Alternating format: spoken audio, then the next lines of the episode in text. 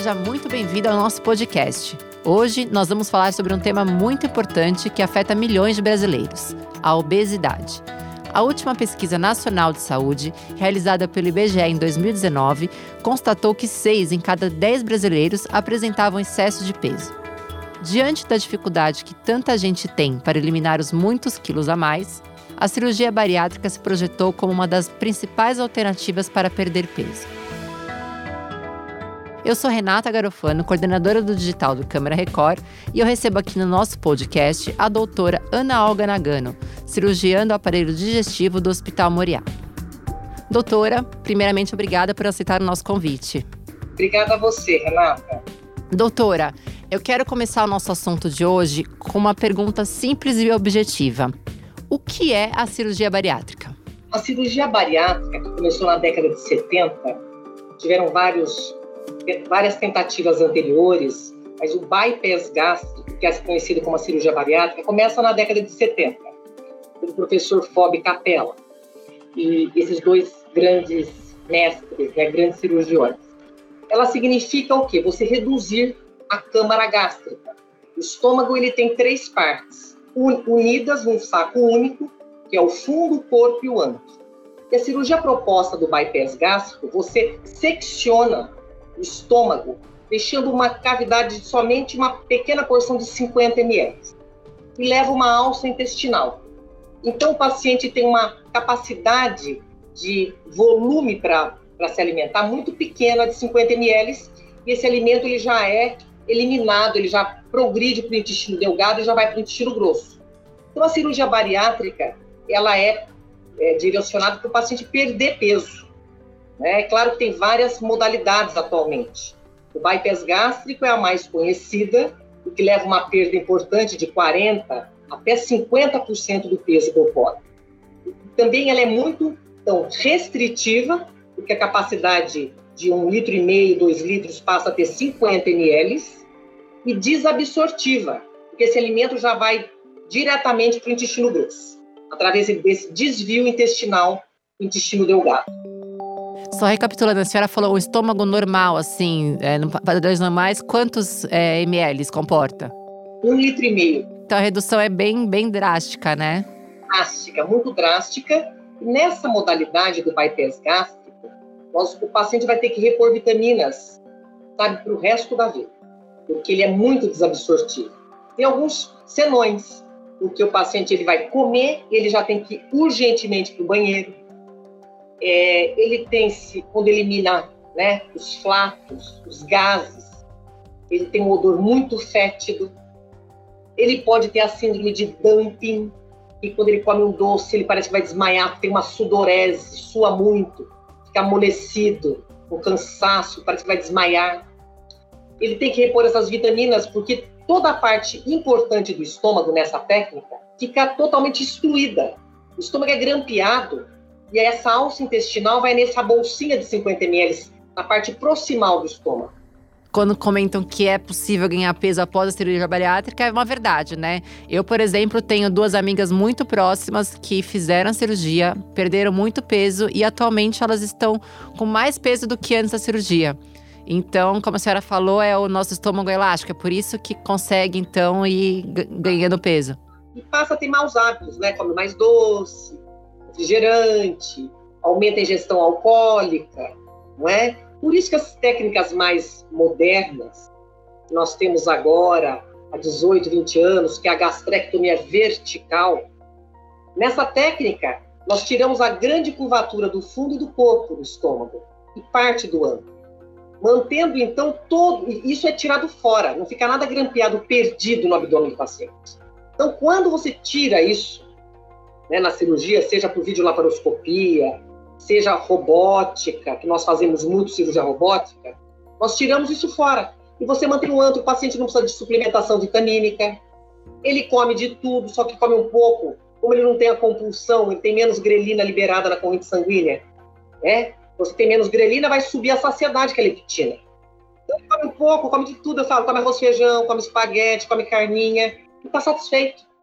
Então a gente pode dizer que qualquer pessoa assim que está acima do peso, ela está habilitada a passar por uma cirurgia bariátrica ou não?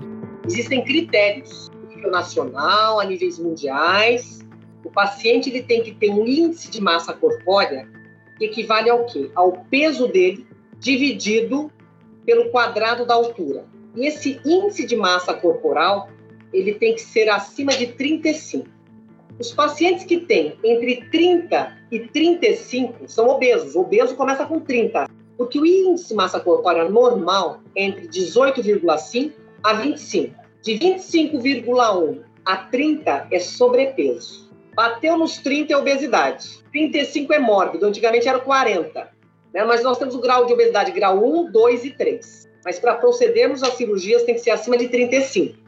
E quando ele é diabético, tipo 2, os, o, a, os convênios, os, os médicos estão habilitados a fazer o procedimento entre 30 e 35, para quem é diabético e tem comorbidade. E aí o paciente é, se encaixando nesse primeiro momento, tá com índice de massa corpórea acima de 35, tem alguma dessas comorbidades, ele estando apto para a operação, tem algum pré-operatório?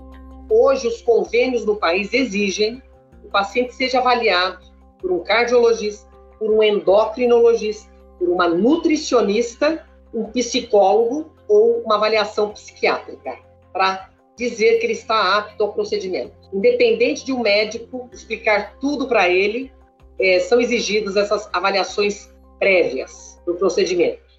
E doutora, uma dúvida: a gente pode dizer que a cirurgia bariátrica é um procedimento arriscado ou atualmente é uma cirurgia mais controlada, não tem muito risco?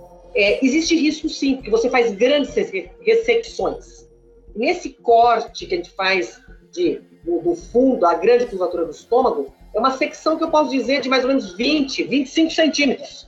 Então, se o grampeador que a gente usa para seccionar não for bem executado o grampeamento, não for feita uma revisão da hemostasia, que é para ver se não tem nada de sangramento, ou testar se não tem nenhum orifício aberto, uma fístula, o paciente vai a óbito, com grandes complicações, precisando de várias intervenções, precisar de reinternação hospitalar, períodos grandes de terapia intensiva, usar nutrição parenteral, ficar com dieta com sonda. Então, existe risco de vida sim, por isso que é importante a capacitação do profissional, certificar-se que ele é capacitado, que ele faz parte da sociedade, que ele tem todo um treinamento em residência médica, quantos anos de experiência na área de cirurgia do tubo digestivo, que ele também chama de tubo digestório, porque tem muitas pessoas, muitos cirurgiões não capacitados para o procedimento e que vai levar complicações seríssimas, inclusive ao óbito.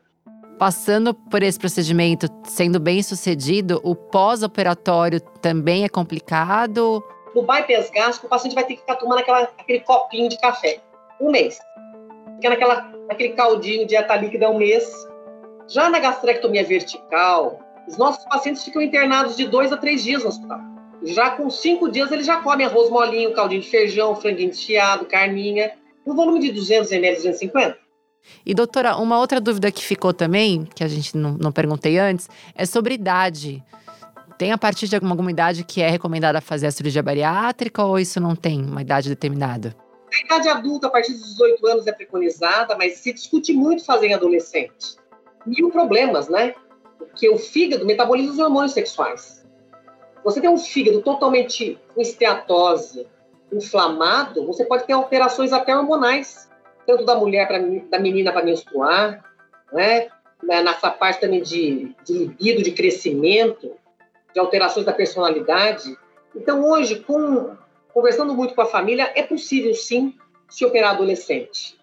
E doutora, para a gente finalizar, eu gostaria que a senhora falasse, assim, não seria, desse uma dica de hábitos saudáveis para as pessoas, para evitar ao máximo, né, ter que fazer uma cirurgia bariátrica. Então, eu queria que a senhora, como médica, desse essa recomendação. Eu acho que tem mudança de hábito, tem que ter uma alimentação com saladas, com legumes, com proteína. O volume é importante. O que, que adianta? Uma paciente minha, doutora, adora o que? Como uma bacia. Ela precisa comer a bacia? Então, tudo o problema é o volume e o equilíbrio e a atividade física. Tem que fazer uma atividade física, nem que seja uma caminhada, e comer um pouco de tudo de uma forma equilibrada, ter bons hábitos. no fundo, todo mundo sabe.